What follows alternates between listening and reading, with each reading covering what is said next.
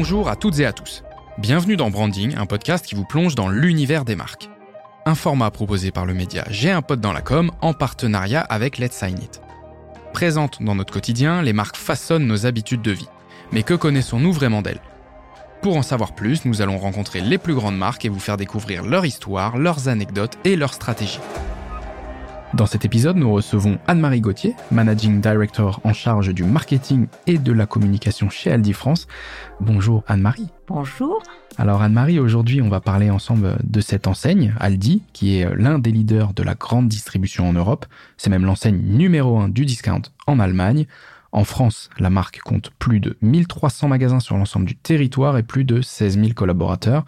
Son ambition est claire, offrir la meilleure qualité au meilleur prix tout en rendant les courses les plus simples possibles.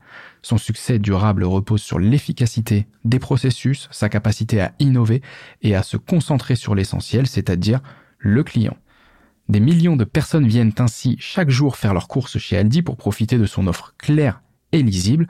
Anne-Marie, pour rentrer un petit peu plus dans le vif du sujet, est-ce que tu pourrais euh, commencer en nous présentant euh, trois dates clés dans l'histoire de Aldi? Eh ben, écoute, la première date, c'est 1954, bien que l'enseigne existait avant, parce que Aldi est l'inventeur du discount. Mhm. C'est en 1954, à la sortie de la guerre, que les deux frères Karl et Théo Albrecht, hein, parce que Aldi c'est Albrecht Discount, mhm. donc les deux frères Karl et Théo ont euh, perçu, j'ai envie de dire, les limites du modèle traditionnel du service en magasin et ils ont décidé de lancer le discount, c'est-à-dire apporter les produits essentiels en s'affranchissant de tous les chichis, de la musique, de, de, mhm. de la déco, etc. pour se centrer vraiment que sur la qualité, la meilleure qualité au meilleur prix. Donc, ils ont enlevé tous les éléments superflus. Mhm.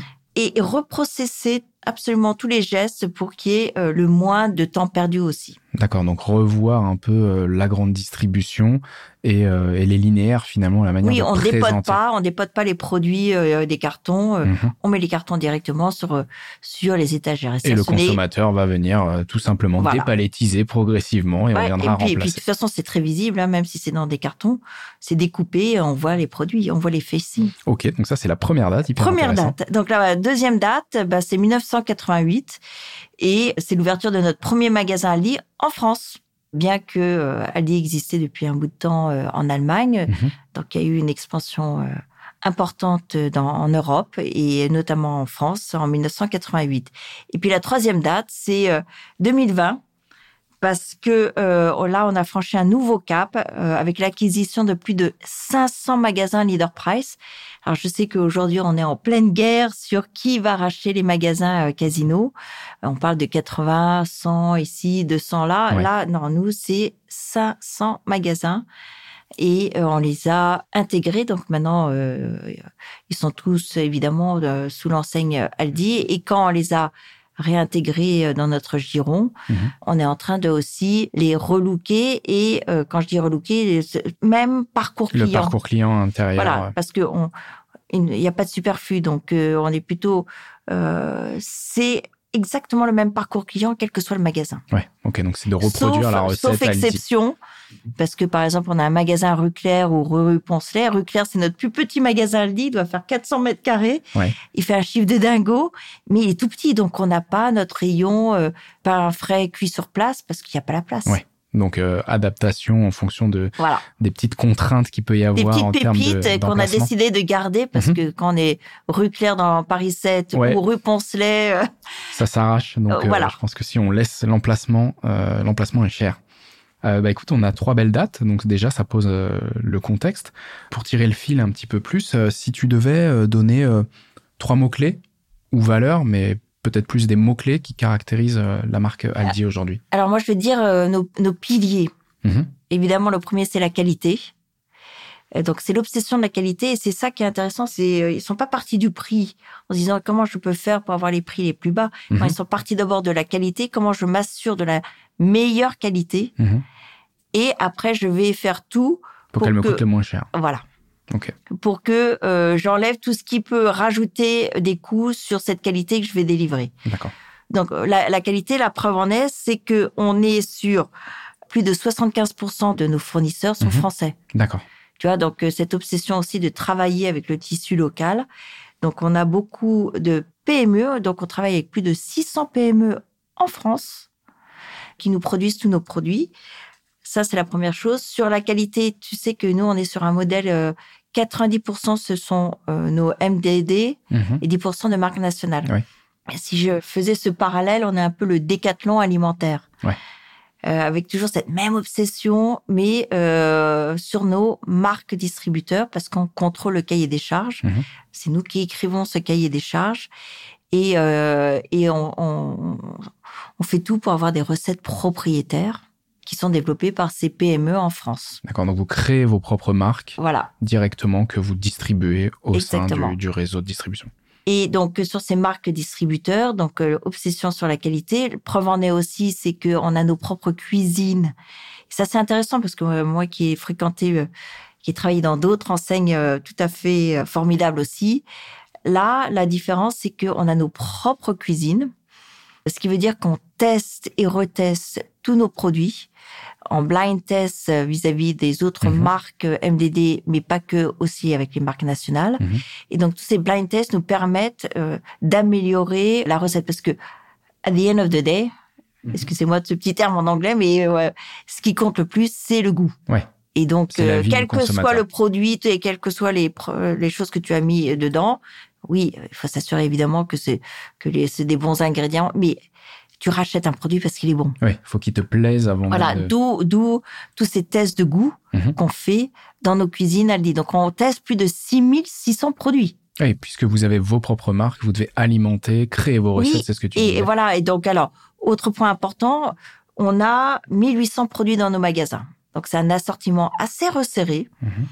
Qui permet justement de s'assurer que les produits que je mets sur étagère sont euh, dignes de ce niveau de qualité euh, requis par l'enseigne. Oui, comme il y a peu de références euh, Voilà. disponibles, entre guillemets, il faut bien Et parce qu'on on est ces retours à l'essentiel. euh, euh, si, si tu reviens à l'histoire de, des frères Albrecht, c'est à la sortie de la guerre, euh, plus personne n'avait d'argent, mais en même temps, il fallait nourrir euh, Mhm. les familles avec les produits essentiels. Mhm. Donc c'est cette même démarche pour chaque unité de besoin. Si tu connais la Ouais, distrib, tu ouais, sais ouais. comment ça marche. Peu de profondeur, mais euh, C'est-à-dire euh, une unité de besoin, et ben j'ai la marque MDD, j'ai peut-être une deuxième marque MDD et puis la marque na- nationale référente.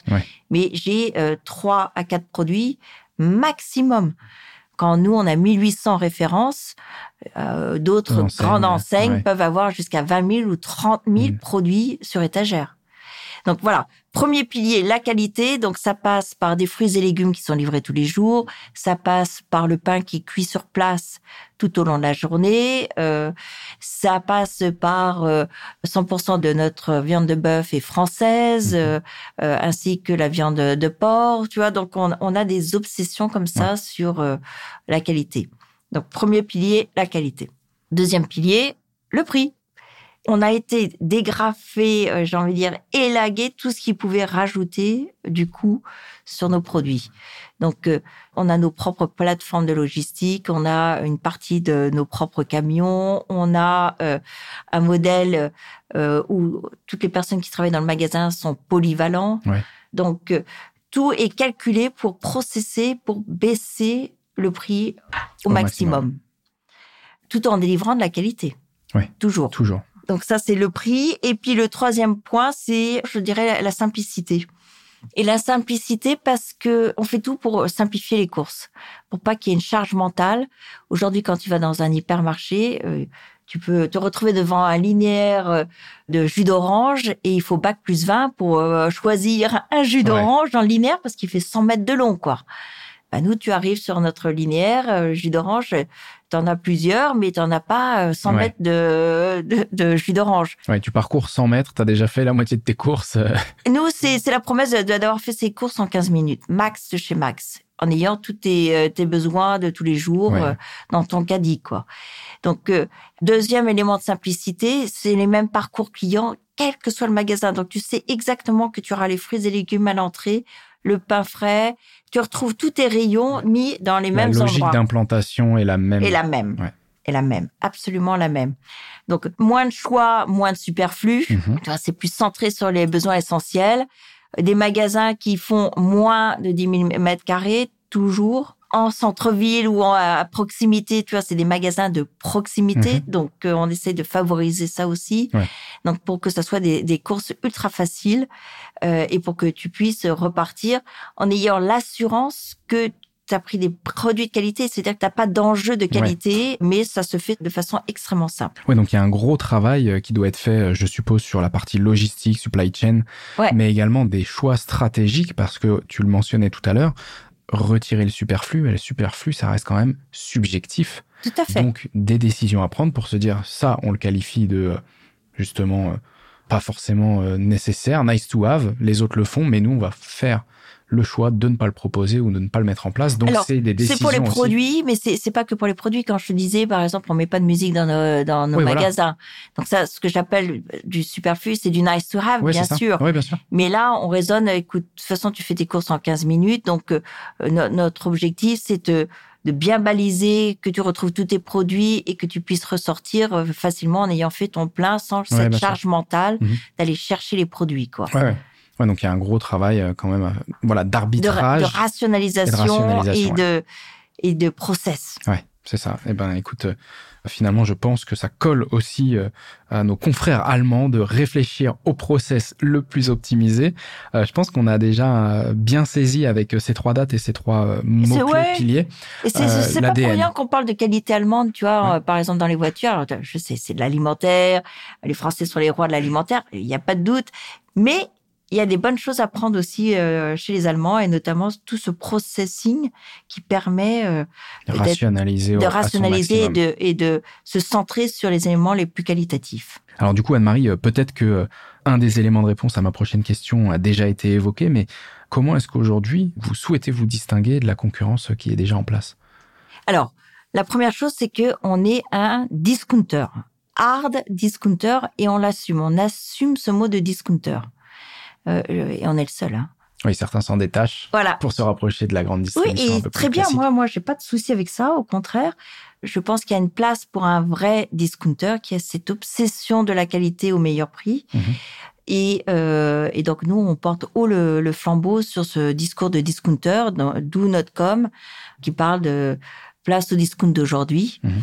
place aux nouveaux consommateurs. Donc euh, ça, c'est le premier point. On est discounter. Deuxièmement, tout ce qui est dans nos prospectus, 100% de nos produits dans les prospectus sont des produits qui sont des arrivages. Ouais. Euh, dans, dans les termes Aldi, c'est des in and out, c'est-à-dire que c'est des produits qui arrivent et qui repartent.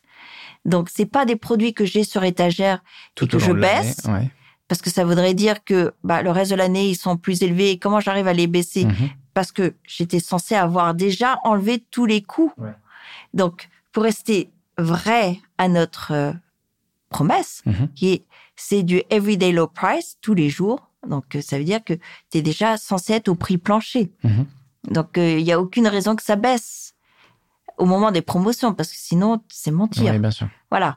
Donc ce qui ce qui fait que tout ce qui est dans notre prospectus, ce sont des arrivages. d'arrivage. C'est que des arrivages. Et donc il y a une quantité potentiellement limitée du coup, ou en tout cas temporalisée, Temporalisée. Voilà. Et donc chaque semaine, ben on a nos arrivages. Alors, on a nos arrivages alimentaires et le non alimentaire. 100% de notre non alimentaire, ce sont des arrivages. Donc, on a plus de 60 produits qui viennent chaque semaine, euh, mhm. de nouveaux produits. Donc, ce qui fait aussi euh, ce modèle qui est très différent. Hein. On, tu ne trouveras pas dans nos magasins des étagères de produits non alimentaires qui restent là toute l'année.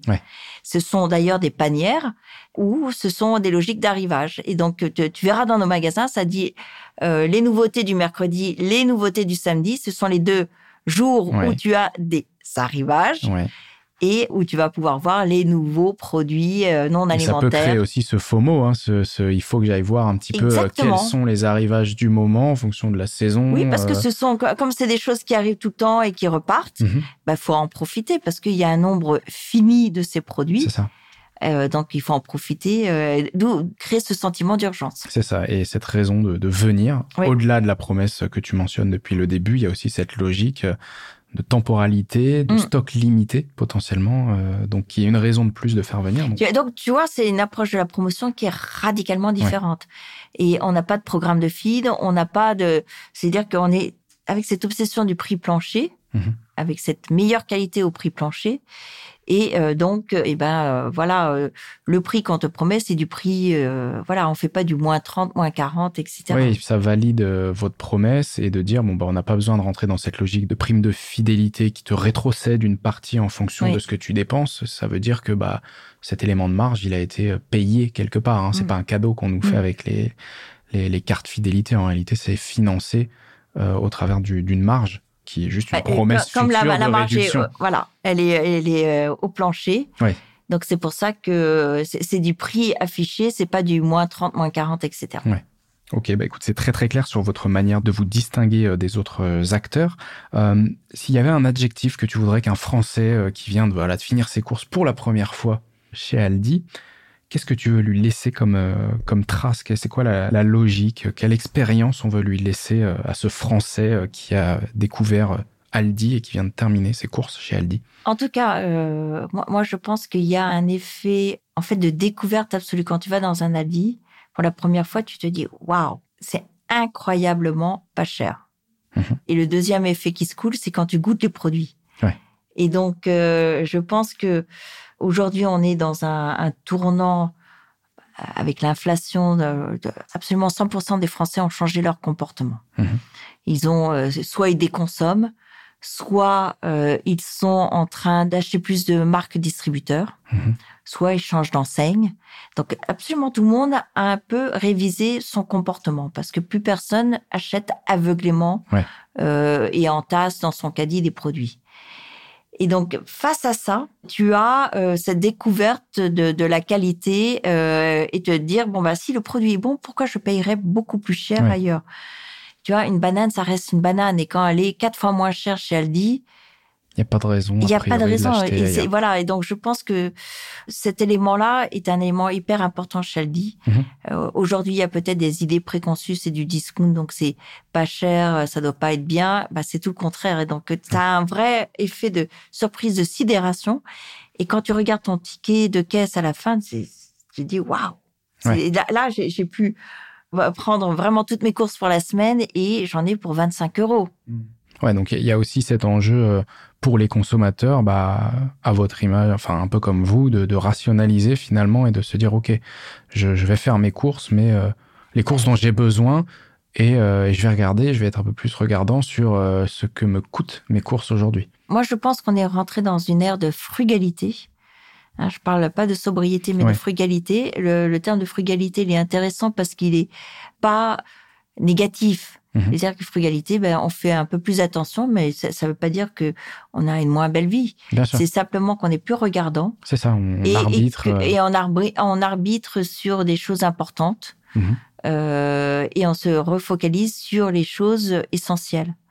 Donc c'est le consommer moins mais mieux c'est une, conscience de. Ouais, on s'interroge sur euh, le pourquoi du comment. Euh, il y a eu une habitude, voilà. réflexe et on je Pense, je pense qu'il y a aujourd'hui, on, sort de cette ère de surconsommation et que par rapport à notre consommation, on a une consommation plus raisonnée, plus mhm. réfléchie, plus revendiquée. Ouais, on s'interroge un peu plus sur le, pourquoi est-ce qu'on a eu cette Et on n'est plus dans une consommation affichée de ah bah, j'achète telle marque. Non, ça, je pense que tout le monde a dépassé ce, stade-là. Ça, ça, a été une, mm une vague euh, qui a, été dépassée. Donc c'est très très clair sur, euh, sur ce que vous voulez laisser comme empreinte dans l'esprit d'un Français.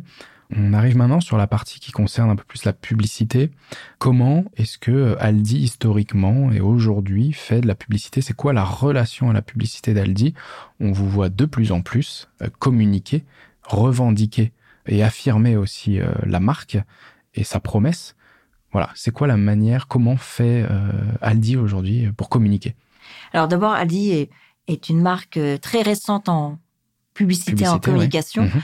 Parce que jusqu'ici, il s'appuyait essentiellement sur son euh, catalogue. Hein.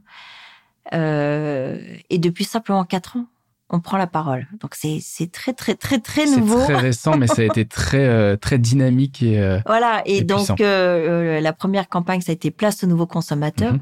Mhm. Euh, et, c'est vrai que tout le monde s'est dit, mais qu'est-ce que c'est que, que cet ovni? Qui vient faire de la publicité. Et j'ai trouvé ça, à l'époque, j'étais dans une autre enseigne, j'ai trouvé ça très intéressant de marquer les esprits en disant, bon, bah voilà, il y a le monde d'avant. Et surtout de mettre le point sur, bah, les consommateurs aujourd'hui ont changé. Et c'est ce que je disais sur la frugalité, sur cette consommation où, où, je fais attention à la qualité. C'est pas que pour le prix.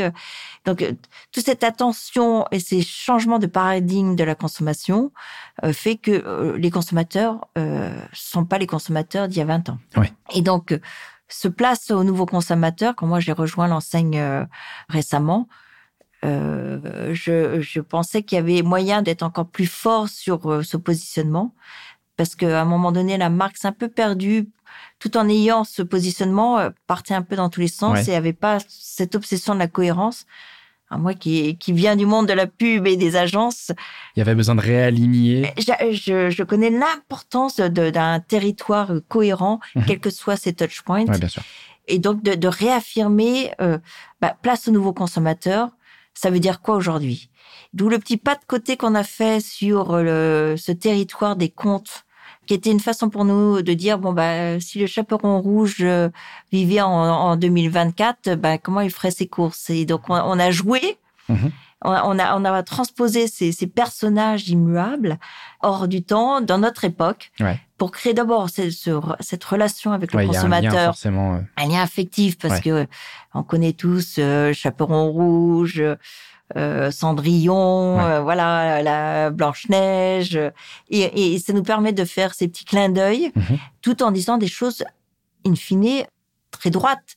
Nos fruits et légumes sont livrés tous les jours. Euh, notre viande est 100% française pour le bœuf, le porc. Notre pain est cuit sur place tout au long de la journée. Donc voilà, c'est des choses quand même très droites. Si je fais du témoignage, c'est extrêmement chiant. Euh, si je fais, comment est-ce qu'on raconte une histoire euh, en toute simplicité avec ce lien euh, émotionnel que tu mentionnes Oui, et, et parce que voilà, c'est, je pense qu'en plus étant une marque étrangère, il fallait se réinscrire dans, dans l'inconscient collectif mhm. des, des comptes et les comptes. Bah, il n'y a pas un Français qui, ouais.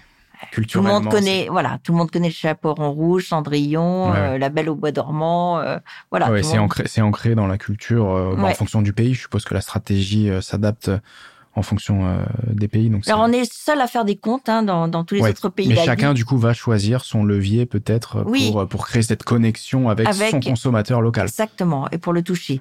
Et puis nous, il faut il faut aussi dire qu'en France c'est un terrain extrêmement bataillé. Mhm. Euh, ce qui rend la, chose plus ardue quand on est le, petit dernier euh, qui s'exprime.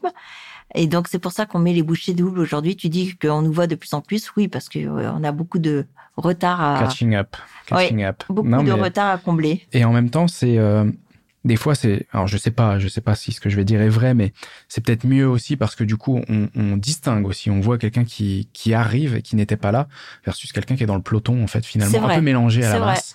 Euh, alors je dis pas qu'il faut être euh, le dernier arrivé non parce qu'il faut euh, qu'on faut qu'on travaille notre notoriété. Ça, donc nous on a, un gros travail de notoriété euh, et notoriété spontanée. quasi néant de publicité à mmh. d'un coup arriver sur le devant de la scène avec des, des, des, vraies campagnes quoi qu'on mmh. remarque et des, des leviers activés intéressant et bien activé.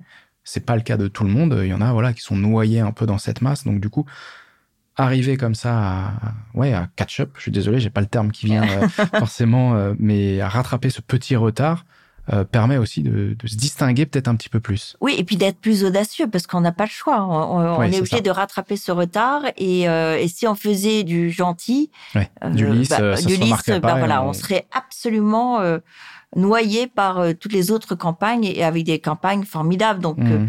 Euh, à nous d'aller trouver notre expression distinctive par rapport à toutes les autres euh, marques. Eh ben, écoute, tu, tu l'as cité, tu as parlé de campagne, c'est justement ma, ma question d'après. euh, Est-ce que tu peux me citer des, des, des, campagnes récentes? Elles sont forcément récentes, du coup, elles ont a ah priori moins de 4 ans. euh, quelle campagne est-ce que tu me citerais? Alors, forcément, moi, j'ai envie d'aller sur le terrain du gaming, hein, puisque c'est euh, c'est un gros sujet aussi. Alors, c'est pas une campagne, le gaming, non, c'est notre, notre sponsoring, mais on peut parler de, de l'e-sport parce que justement, euh, pour gagner en notoriété spontanée, on sait que le sponsoring est une façon d'aller toucher le, cœur des Français. Euh, on connaît l'attachement au foot, au rugby, etc. Et bon, ça, c'est des tickets d'entrée qui sont euh, d'abord extrêmement élevés. Et puis en plus, il y a déjà du monde sur, tous ces sujets-là. Et euh, quand on est place aux nouveaux consommateurs, ben on regarde évidemment c'est quoi les nouvelles habitudes des Français, d'où mhm. le gaming, le e-sport. Et c'est là où on a eu l'audace euh, d'aller euh, sur le e-sport et on soutient les plus grandes équipes d'e-sport. Donc c'est Vitality, mhm. qui est là l'équipe e-sport européenne qui gagne le plus de prix partout et de plus de compètes. On a Solari aussi qui est une, une équipe euh, française qui marche très bien, qui a en plus une très forte euh, communauté. Et puis plus récemment, euh, bah, on accompagne Squeezie euh, dans sa nouvelle aventure dans l'e-sport avec Gentlemates. Exactement. Et, euh, et ça, une fois de plus, c'est une approche très différente, hein, mhm. puisque ça s'exprime essentiellement sur les réseaux sociaux, euh, sur Twitch, sur X, mais, mais aussi de plus en plus sur TikTok. Et c'est une façon pour nous d'exister et de créer ce lien émotionnel extrêmement fort avec nos consommateurs. Oui, c'est ça, c'est d'incarner tout simplement ce que vous proclamer être, c'est euh, un acteur qui place euh, son consommateur, son client euh, au cœur de sa stratégie. Donc du coup, bah, il, va lui parler sur des territoires, voilà, c'est ça, à des endroits de consommation d'autres contenus, d'autres habitudes dans sa vie, pour montrer bah, que vous avez compris aussi la manière de lui parler. Et là, tu vois, avec Squeezie, on a fait un truc très drôle. On a fait un peu à l'image des Master Chef. Il a décidé de faire jouer ses équipes mhm. et de faire un, un Master Mate. Oui. Et alors, c'était mais à mourir de rire. Tous ces jeunes qui faisaient jamais de la cuisine et donc ils devaient présenter leurs plats à Squeezie, Gotaga et tout ça. Et, donc c'était un désastre, mais c'était très drôle. Et donc on va suivre ces équipes euh, tout au long de l'année pour voir comment elles s'améliorent euh, et qu'ils comprennent l'importance de bien manger, parce que évidemment euh, derrière c'est bien manger, c'est aussi important pour les gamers parce que ils ont ils ont pas toujours des très bonnes habitudes alimentaires et on peut s'alimenter facilement et simplement avec des produits pas chers chez Ali. Eh ben écoute, c'est très très clair et effectivement c'est le pan euh, le plus visible euh, dernièrement. Donc au-delà de, de, cet aspect gaming euh, e-sport, est-ce qu'il y a une autre campagne peut-être sur un autre support? Alors nous, nos campagnes, on, a des campagnes 360. Donc mhm.